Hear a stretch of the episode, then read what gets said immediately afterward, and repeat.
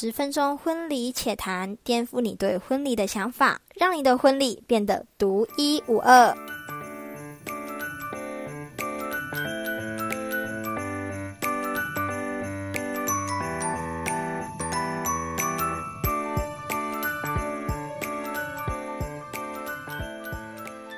大家好，欢迎大家收听《婚礼且谈》，我是《婚礼且谈》的主持人，我叫做艾薇。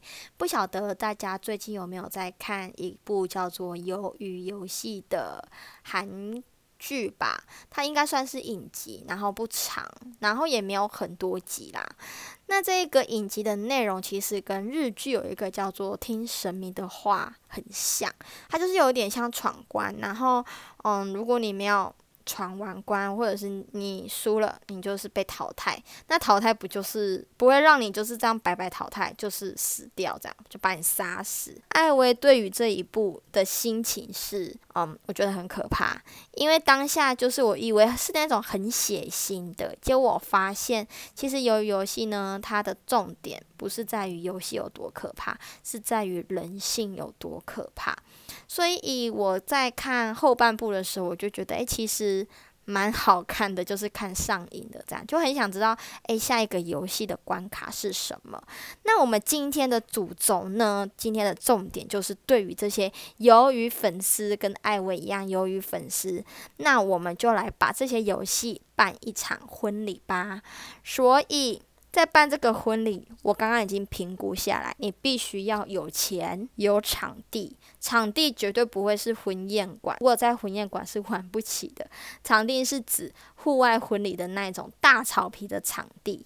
再来的是有时间，如果你这三个都有，那么恭喜你，你就可以办一场关于鱿鱼游戏的婚礼喽。首先呢，客人迎宾一定都会签到嘛，那在签到的时候，就是给客人一组号码，这一组号码就让他们别在身上吧，记得前面也要别，后面也要别。我原本是想说要帮客人做一件衣服，可是这样子真的太伤本了，那我们就直接直接做数字，然后用回纹针直接把他们别。上来，每一个宾客就是要来参加这个鱿鱼游戏的参赛者喽。再来呢，我们就是要跟鱿鱼游戏的关卡很像，他们的第一关是不是一二三木头人？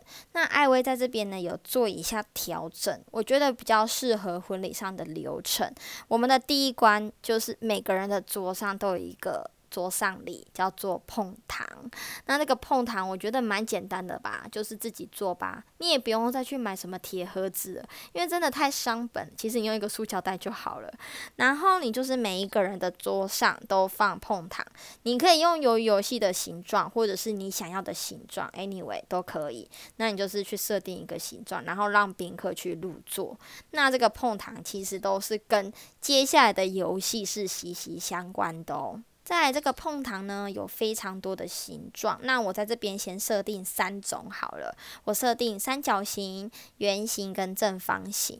好，那我就把三角形、圆形跟正方形这三种写在一张空白纸上，然后丢进去摸彩箱。然后我可能当天我就摸出，假设圆形。只要你做到圆形碰糖的客人，恭喜你，你就是可以进入下一关。那其他形状的可能就被淘汰掉，然后就是继续享用美食佳肴。假设如果我是设定圆形的，那抽到圆形的这些人就可以玩一二三木头人喽。那一二三木头人怎么玩呢？刚刚艾薇有讲到前面，如果你要办这场婚礼，你一定要有的是有场。地，所以你一定是在户外。户外其实是可以玩一二三木头人，嗯，这个部分就是像一般小朋友在玩的那一种一二三木头人，然后就是看他们在玩，动了就输了，就继续回去享用他的美食佳肴。那有些人很会玩，那就让他进入下一关。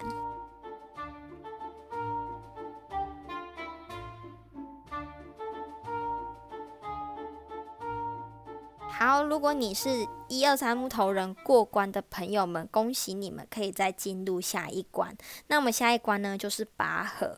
要如何让拔河有婚礼的样子？我们可以在呃绳子的中间放一颗捧花，就是有沾点喜气吧。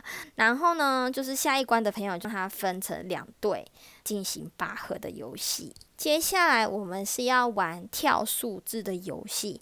这个跳数字的游戏在鱿鱼游戏里面是跳。玻璃板子，但是因为那个太危险了，又加上玻璃很贵，因为你又要去买强化玻璃什么的，所以我就是把这个关卡做了一些调整，我叫做跳数字。我们这个游戏怎么玩呢？就是在地面上粘数字，呃，你可以像用玻璃这样子，就是排排成两排，然后就是有数字这样子，然后一样呢，这些人一样要抽数字。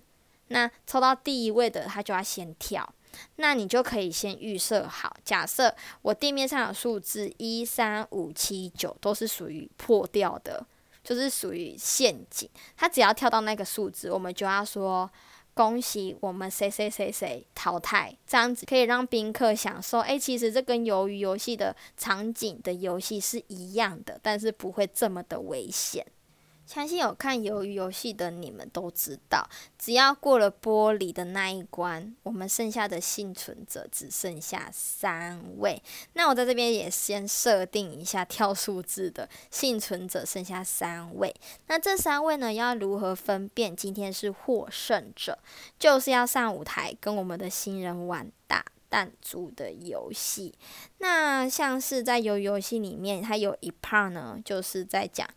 呃，老人跟男主角他们之间的感情，他们的互动一集我看了真的是蛮想哭的。就是那个老人就是装痴呆吧，装他已经忘记了，其实他根本就没有忘记他跟男主角当干部的这一件事情。那干部的意思呢，就是呃同甘苦共患难的兄弟吧。最后，最后，我们的胜利者呢，就可以跟最后一关的大鱿鱼拍一张幸福的合照。那整个游戏就是这样子结束了。那你们一定想说，为什么不要继续玩鱿鱼的游戏？其实，在这边，艾薇先跟大家说个抱歉，因为我看那个鱿鱼游戏的最后一关，我实在是看不懂。虽然它跟台湾的跳房子很像，但是我还是看不懂那个怎么玩。所以呢，我就直接忽略。掉了，省略掉了，好不好？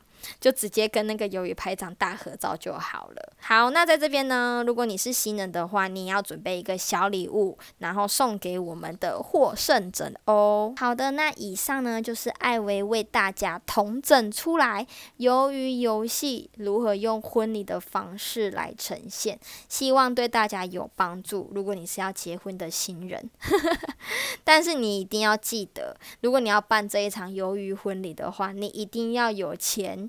有场地，还有时间。再来，你们还记得鱿鱼游戏里面有一个邀请函吗？就是那张小卡片，有三角形、圆形跟正方形吧。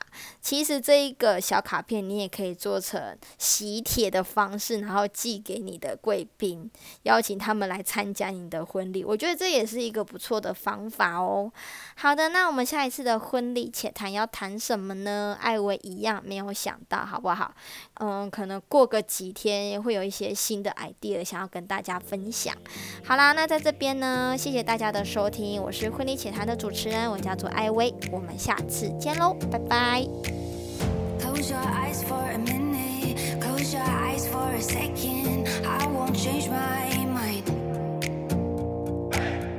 What does get